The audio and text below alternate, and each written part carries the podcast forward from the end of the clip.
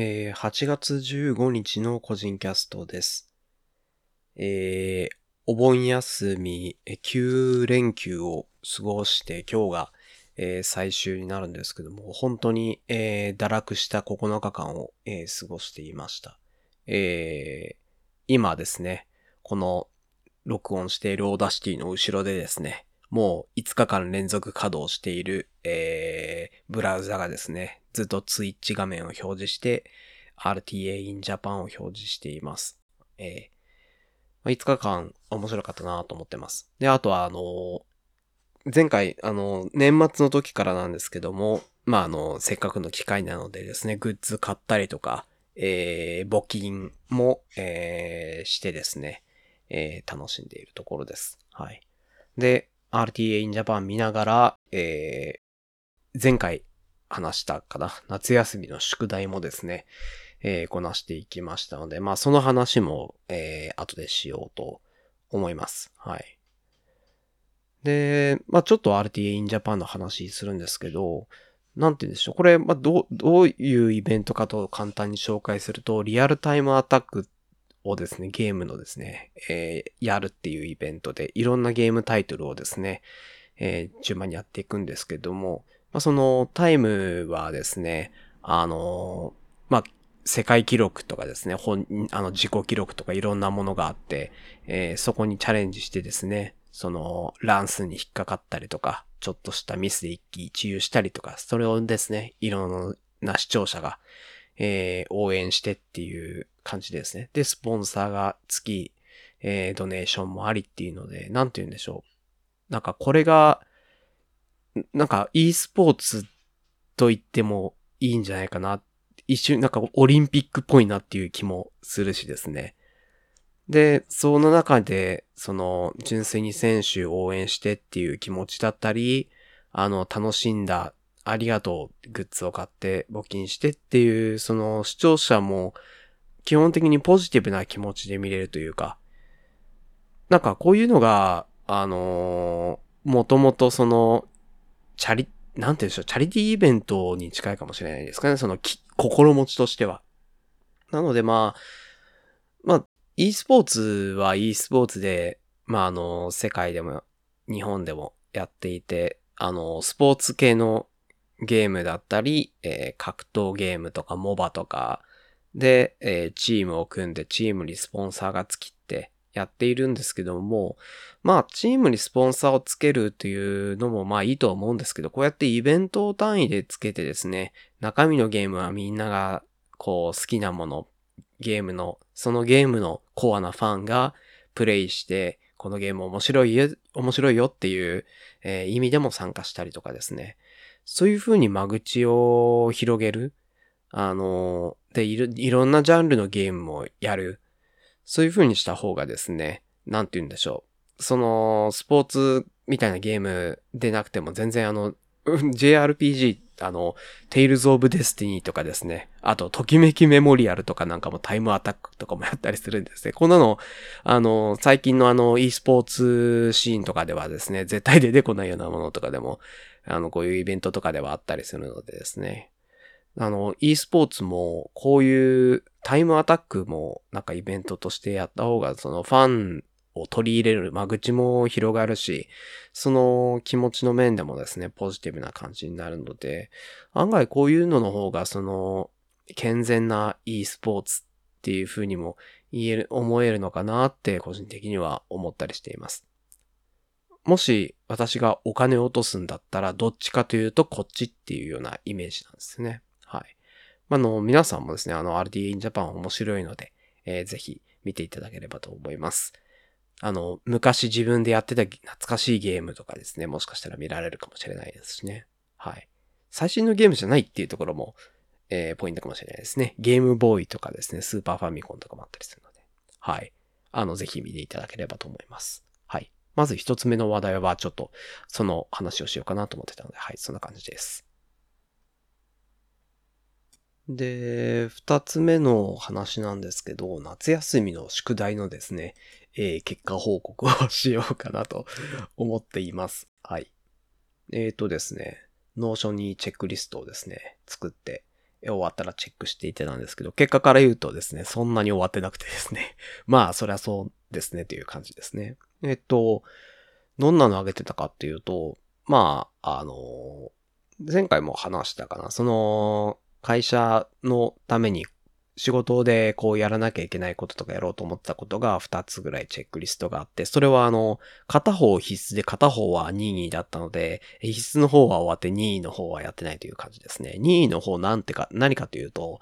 あのー、一個仕事で使ってるオープンソースのものがですね、変な動きしてたので、それ原因調査して、あの、場合によっては一周とかあげようかなと思ってたんですけど、まあ、あの、オープン API コードジェネレーターなん、オープン API ジェネレーターなんですけどね。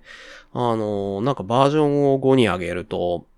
あの、パスパラメーターがうまいこと、パスパラメータがなぜか消えてしまったりとかですね。あとはその5.11とかの特定のバージョンでですね、あの、デフォルトバリューのダブルクォートが入らないとか、ちょっとそういった問題がちらちらあったんでですね、なんだろうなと思って、えー、見ようと思って、えー、そのソースだけ取ってきて、ああ、ソースを取ってきて、カラープロジェクトみたいなところまでやって、そのまま放置してました。はい。まあ、今日、やるかというと、やらないだろうなって感じがするので、まあ、あの、明日仕事中とかチラチラでもやろうかなと思ってます。はい。で、あと次にですね、残りチェックリストがですね、5つ書いてあって、まず本を読むのが2つあってですね、えー、その本のな、あのー、紹介後でしたり、この本の2つのチェックリストは、これは無事に完了しました。え、っとですね、本がですね、あのー、2つあって、1つがですね、未来の授業、あ、両方えっ、ー、と、いわゆる実行啓発になるのかなとは思っています。一つが未来の授業という本でして、あの、これはどういうあれかというと、あの、著者がですね、あの、企業コンサルとかをやりつつ、京都大学の准教授の人で、あの、偉人、昔の偉人を紹介しつつ、それによって、まあ、あの、若い人たちに、あの、なんか発明とか発見とか、そういうのをやっていってほしいという若者を育てるための本みたいな感じですね。まあ、例えばですね、ニュートンは、こう、昔哲学って言って、あの、科学とか数学で解明できなかったものは全ては神様とかそういったものに置き換えたりとかですね、あの、哲学っていう観点でやってたんですけど、それをこう、その哲学っていう観点にとらわれずに、その、田舎にま、田舎で周りに人がいなかったから自分が好きな数学で表そうと思ってやった結果大発見したとかですね。あとは、あの、ナイチンゲールとかも例えに挙げて、あの人はただ看病してただけっていう、その目の前のことやってたわけじゃなくて、そもそもの根本として、その、病気で死ん、その戦時中に死んでいった人がなぜ死んだのかっていう原因をですね、統計的に取ってですね、グラフ化したりして、一番割合が多いのは病院の設、あの設備が不潔で、それによって感染症で死んだ。だから、設備を、病院の設備をきれいにしなきゃいけないなっていうような、あの常識を変えたっていうようなですね。そういった偉人の過去の偉業を例にすることによって、あの若者にこう伝えたいメッセージがあると。で、その全体的なメッセージがですね、一貫していてですね、どういうことを言いたいかというと、その、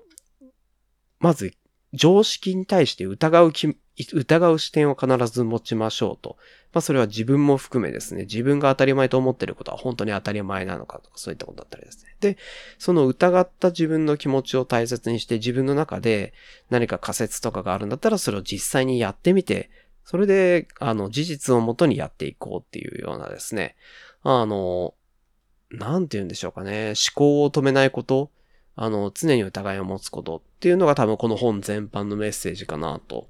思っています。はい。正直この本何きっかけで買ったか全然覚えてないんですけども、先月の終わりぐらいに、えー、なぜかうちに届いて、いつ買ったっけな、なんで買ったっけなと思ってたんですけど、まあ、あの、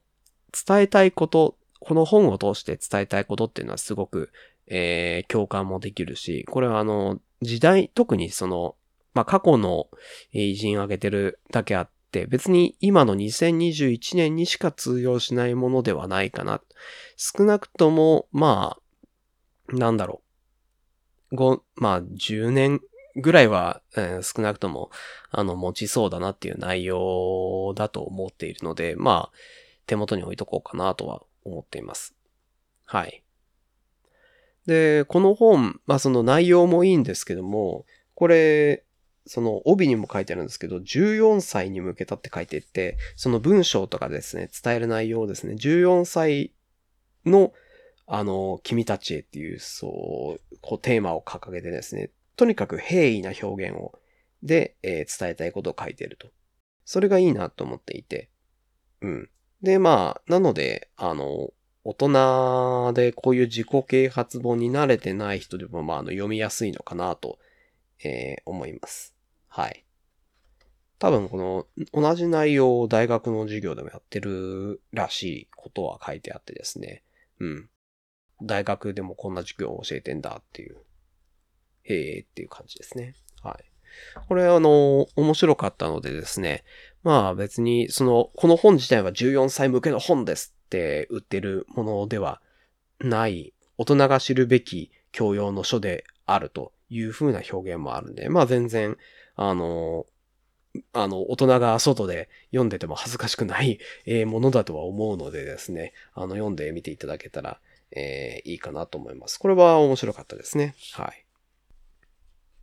で、もう一冊、二冊目の話なんですけども、これはあの、有名だと思います。あの、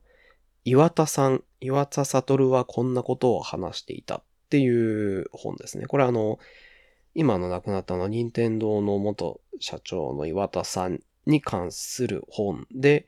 えー、っと、多分ネットとかいろんなところで話されてた、えー、冒頭の方に書いてあるんですけど、あの、日刊糸井新聞とか、あの、任天堂のホームページの社長に聞くとかで連載されてた内容を集めたっていう内容ですね。はい。これはあの、7月11日が、あの、岩田さんのあの、命日っていうところで、それをツイッターで見かけて、そういえばこの本読んだことないなと思って、まあ改めて買って読んでみたという感じですね。はい。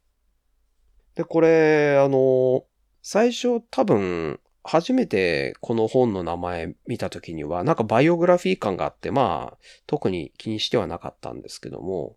あの、まあ、ついでと思って買ってみた時に、帯にですね、あの、IT エンジニア本大賞っていうところで書かれていて、エンジニア的な内容なのかなと思って読んでみました。うん。で、実際まああの読んでみたところですね。まああの表題とかは、あの本のタイトルは確かにまあバイオグラフィーっぽい表題とか触れ込みなんですけども、あの、内容的にはですね、エンジニアなら、うなるというかですね、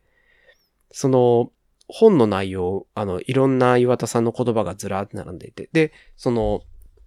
テーマごとに、あの、まあ、大まかに分けられていて、社長になるまでの経緯とか、リーダーシップとかですね、その、ものの考え方とか個性とか、あの、そういった、あの、発言している内容の趣旨ごとにセクションが分かれてるんですけど、あの、多分、その、一般の人、まあの、多分その、このセクションならハマる。このセクションなら僕に当てはまるよっていうのが、あの、いろんなジャンルの人に、えー、あると思うんですね。あの、マネジメントに関する話とか、リーダーシップに関する話とかだったらあるだろうし、その、個人としてのあの性格がこういう感じだったよっていうところは、まあ一般の人でも、あの、響く部分があるだと思うんですけど、これがまあ確かにエンジニアとして企業で働いている人であれば、もうすべてのセクションについて響くというか、そういう感じがあって、まあこれはアンティ、IT エンジニアに受けるっていうのはなるほどかなと思いました。はい。で、その、プログラムに関する部分も、あの、スーパーエンジニアとしてこれができましたとか、そういうことが書いているわけではなくて、あの、考え方のエッセンスというか、そういう感じで書かれているのでですね、あの、結構、あの、今までそういう内容を目にしたことがなかった人であれば、あの、明日役立つ、えー、視点リストみたいな、うん、そういう感じにも読めるかなとは思います。はい。で、これも、その、今みたいにその、今言ったみたいに特定の技術のスーパー技術リストではなくて、まあ、ものの捉え方のエッセンスみたいな感じなので、これも、その、さっきの本と同じで、2021年、2020年だから役立つ本ではないかなと思います。もうちょっと長期的に、えー、役立つものかなと思います。これもあの、まあ、手元に置いておく価値はあるかなと思います。はい。帯にですね、あの、スマブラとかカービィのゲームデザイナーの桜井さんの推薦っていうところで、保存版にすべき本ですっていうふうに書いてある通り、これは、あの、保存してですね、あの、改めて読み返すというか、こう、ふと気づいた一年おきぐらいにパラパラーとめくると、ああ、そういえばこの感覚忘れてたな、みたいなものを思い返すみたいな。そういう参考としての本になり得るかなと。参考書っていう感じですかね。これは自己啓発本というよりは。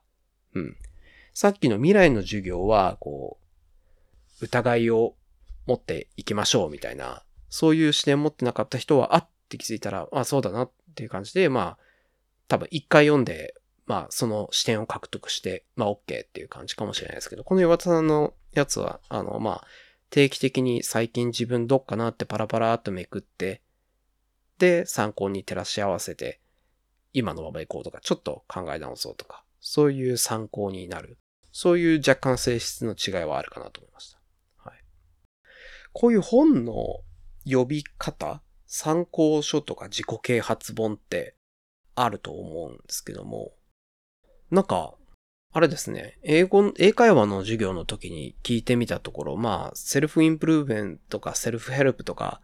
あ、なんか、アバウトにそんな感じの表現ぐらいしか、だから、あんまり英語でも、その、なんて言うんでしょう、そういう本のジャンルって細かく分かれてないみたいですね。はい。この self-improvement、self-help のジャンルについては。はい。まあ、いわゆる自己啓発本、参考書っていう感じです。参考書はどちらかというと、アカデミックな感じなのかなまあわかんないですけどね。はい。まあそういうあの、岩田さんっていう本と未来の授業っていう本を夏休みの宿題として読みました。で、両方ともですね、あの、本棚に置いといてですね、あの、たまにパラパラとめくったりですね、あの、知り合いにお勧めしてちょっと貸したり、子供に読んでもらったりとかですね、特に未来の授業なんかは、あの、お子さんいる方はぜひ、あの、読ませて、えー、あげると良さそうな感じですね。はい。という本を読みましたという話です。はい。で、あと残りの夏休みの宿題は、あの、ゲームに関するものが3つあってですね、えー、1つは、あの、クリステイルズっていうですね、えー、ゲームをクリアしました。これは、ちょっと過去紹介したか覚えてないですけども、あの、コロンビアのインディーズが、えー、作ったゲームで、JRPG リスペクトのですね、えー、ゲームですね。はい。荒削りながら、あの、キャラクターのグラフィックとかすごい可愛くて綺麗で。で、ゲームシステムはかなり尖っていてめちゃくちゃ面白くて、BGM もすごい良くてですね。惜しいなと思う部分としては、やっぱりあの、インディーズなんで、ローカライズですね。機械翻訳、単純にそれだけではなくてですね、一応キャラクターに合わせて語尾を直したりとかですね、えしているんですけども、あの、おそらく翻訳依頼の時の設定の渡し方が甘かったのか、男性なのに女性のような喋り方、こう、男性なのに何々かしらっていうようなですね、あの語尾がついたりとか、そういったローカライズ作業の中で少し、あのあの、設定漏れの部分があったりしたろうなっていうところと、あとはその、体験の爽快さっていう感じですかね。実際にプレイしてみての、その、爽快さっていうのは、おそらくこれは文化的な面があるのかなと思いますね。特に、あの、これ違和感ないんだって思ったのがですね、あの、JRPG なんでフィールドに歩い、フィールドを歩いているとランダムエンカウントで戦闘するんですけど、ノー演出で急にフィールドを歩いてると急にまあ暗転というかまあ白なんですけど白くなってロードみたいなローディングみたいなのが入ってその後次にいきなり戦闘に入るっていうその戦闘入る演出がない、ここは欲しくないんだっていう感覚の違い。そういったものは、なんかありましたね。うん。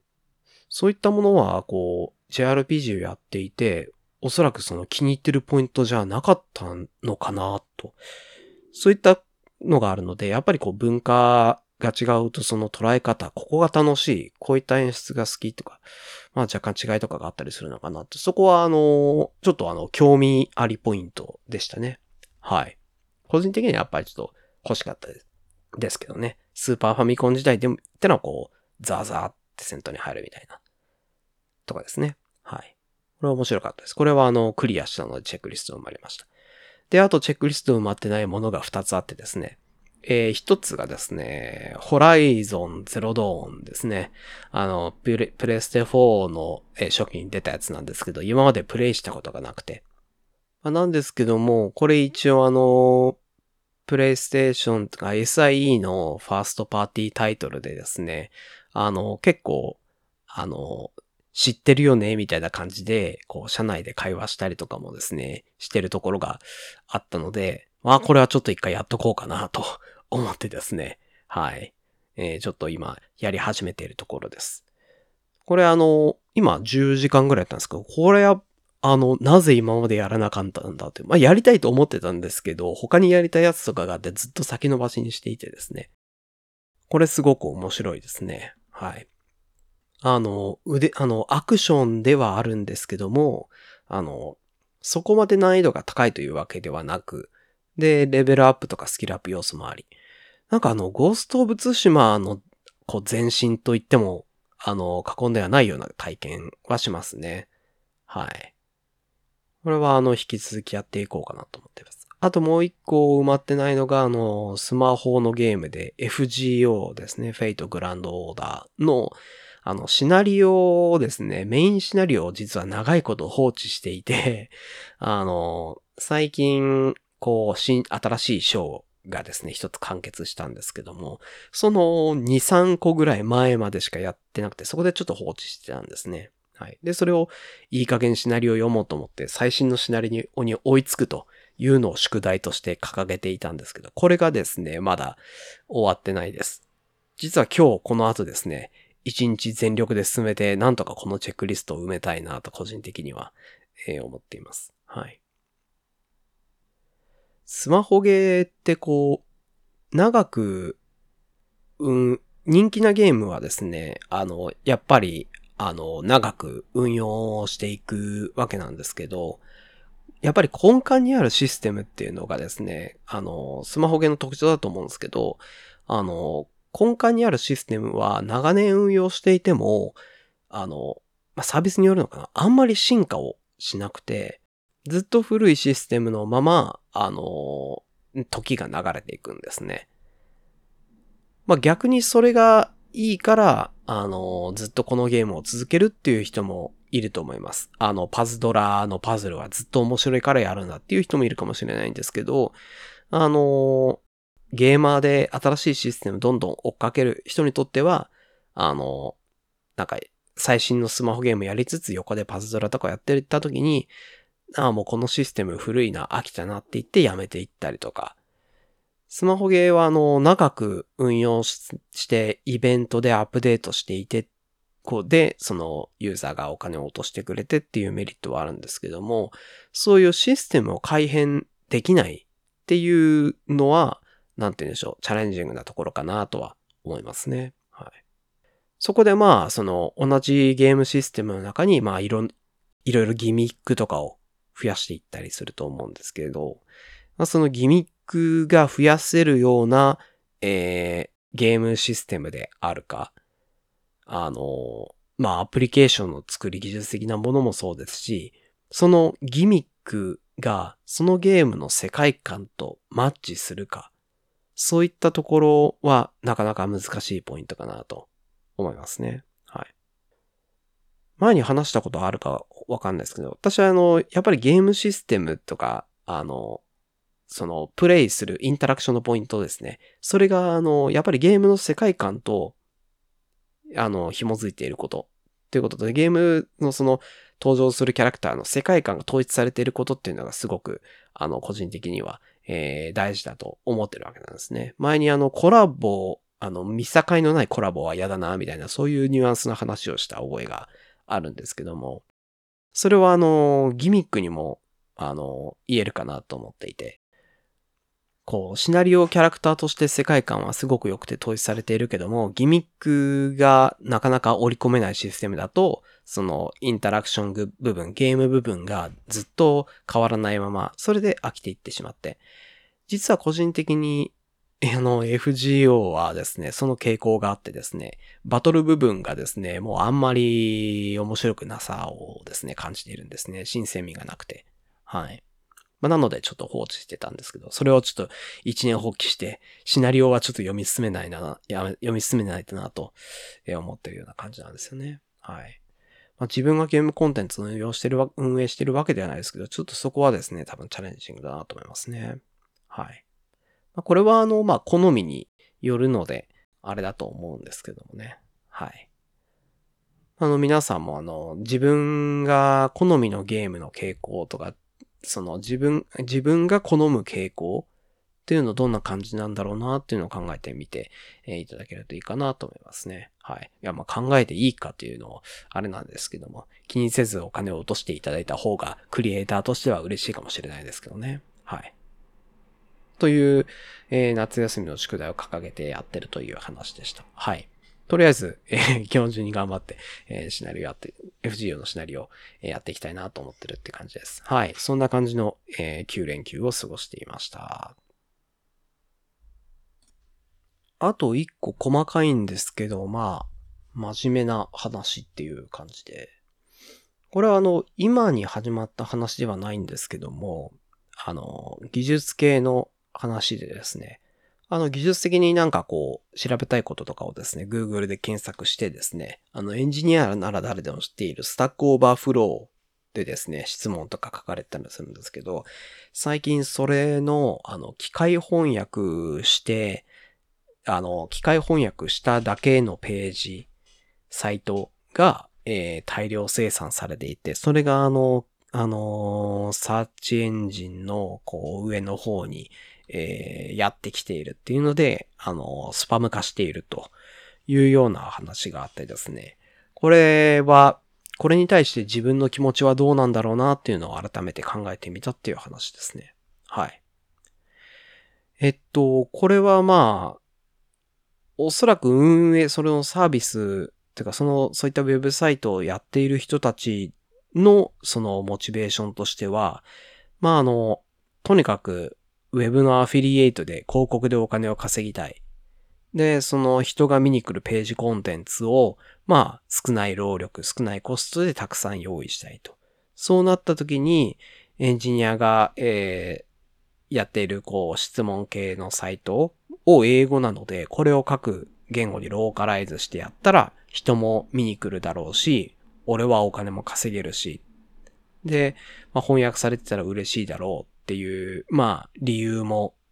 つけですね。それで多分運営してると思うんですね。はい。で、まあ、それって、あの、一時期、こういろんな人が言ってた、いわゆるアフィブログに、あの、似てる傾向かなとは思いますね。ただまあ、あの、それでもこの Stack Overflow の翻訳系がスパムだって言われているのは、まあ一つに、あの、ただ、本当に完全に、ただ機械翻訳されただけなんですよね。文章として読めるものになってないレベルのものとかがほとんど、ほぼ全部ですね。で、しかもそれに加えて、それが検索上位に食い込んでくるため、遭遇率が高い。目にする機会が多い。だから、あの、まあ、ゴミがよく目に入るということでスパムであるというふうにみんなが言ってると思うんですね。そう考えると、あの、いわゆるアフィブログっていうやつは、まあ、内容はコピペだったり身はないものの、一応こう、何々ですよね。調べてみました。いかがでしたかっていう人が読む文脈に合わせたこう人の手のぬくもりみたいなものはですね、あったんだなというふうに、あの、アフィブログが一応一応、あの、人としてまともにやっていた、え人としてまともっていうのはちょっとやめとこうかな。そう。こう一応人の手のぬくもりみたいなのもあったんだな、というふうに改めて思い返しましたというのはまず一つあります。あの、ちなみにこれは皮肉です。はい。で、まあ、あの、そう言われたわけで、スタック、あの、この機械翻訳系はスパムだって言われてるんですけども、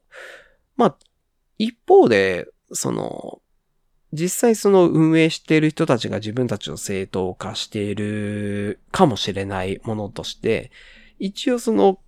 自分のあの、自国語、まあだから例えば日本語に翻訳されたさ、あのページがあるっていうのは、まあメリットではあるのは確かなんですよね。実際その、英語で書かれた Stack Overflow の質問とかバーってあるんですけども、まあ私もよくやるんですけど、あの Google のページ翻訳とかかけて読んだりするんですよね。なのでまあ翻訳の手間が省かれるっていう一応メリットはあるにはあるんですね。まあでも、それでも、その、こういったスパムだと言って良くないってブラックリスト化してアクセスしないようにしようっていうふうにみんながこう、躍起になっているっていうのは、なんてでしょう。やっぱりその、エンジニア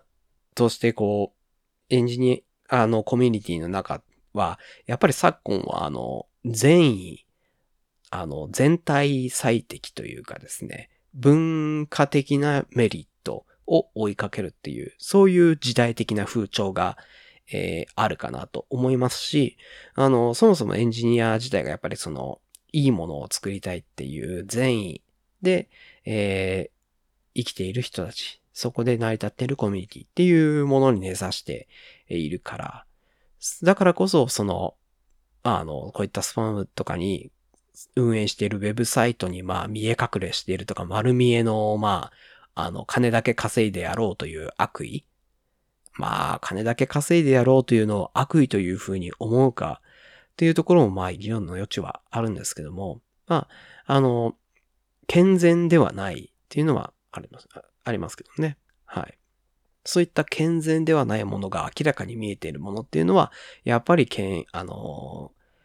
敬遠する。あの、あんまいいものとは思わないっていうのは、あの、まあ私自身もそうですね。はい。そういった感じなので、まあ人の手のぬくもりがありつつも、結局身がないものを大量生産して、広告を、えーでお金を稼ごうというアフィブログがわやわや言われていたっていうのも、まあ、あの、納得ではありますね。はい。私自身もそう思いますし。はい。はい。なので、まあ、この Stack Overflow 機械翻訳系のサイトについては、あの、私もあの、全然いいものとは思っていなくてですね。あの、言語で、自分の母国語で読めるっていうメリットはわかる。わかるけども、それは、あの、自分、自己正当化だよねと。そういうふうな、えー考え方を私は持っています。はい。まあ、まだあの、ブラックリストとしてこう、表示しないようにする、あの、テクはいろいろあるんですけどね。あの、U ブラックリストっていう Google Chrome 拡張を入れて、あの、機械翻訳系のドメインリストをメンテしている人がいるんで、その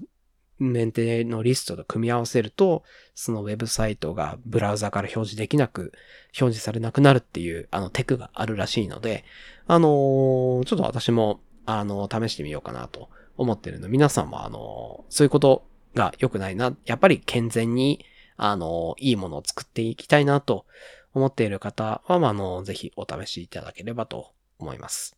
はい。そういうお話でした。はい。そういう自分のこう考え方をちょっと整理しておこうと思ってここにあの発言してみました。はい。そんな感じです。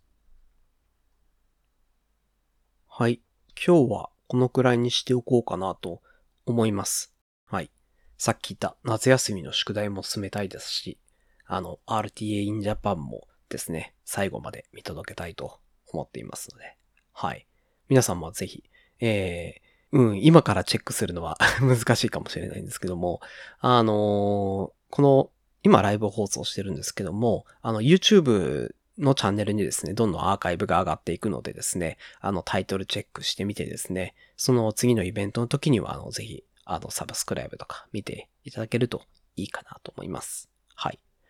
というわけで、えー今日はこんぐらいしておこうと思います。何かフィードバックですとか、えー話してほしい話題などありましたら、ハッシュタグ、個人キャストでツイートしていただけると大変嬉しいです。はい。それでは、えー、聞いていただいて、えー、ありがとうございました。それでは。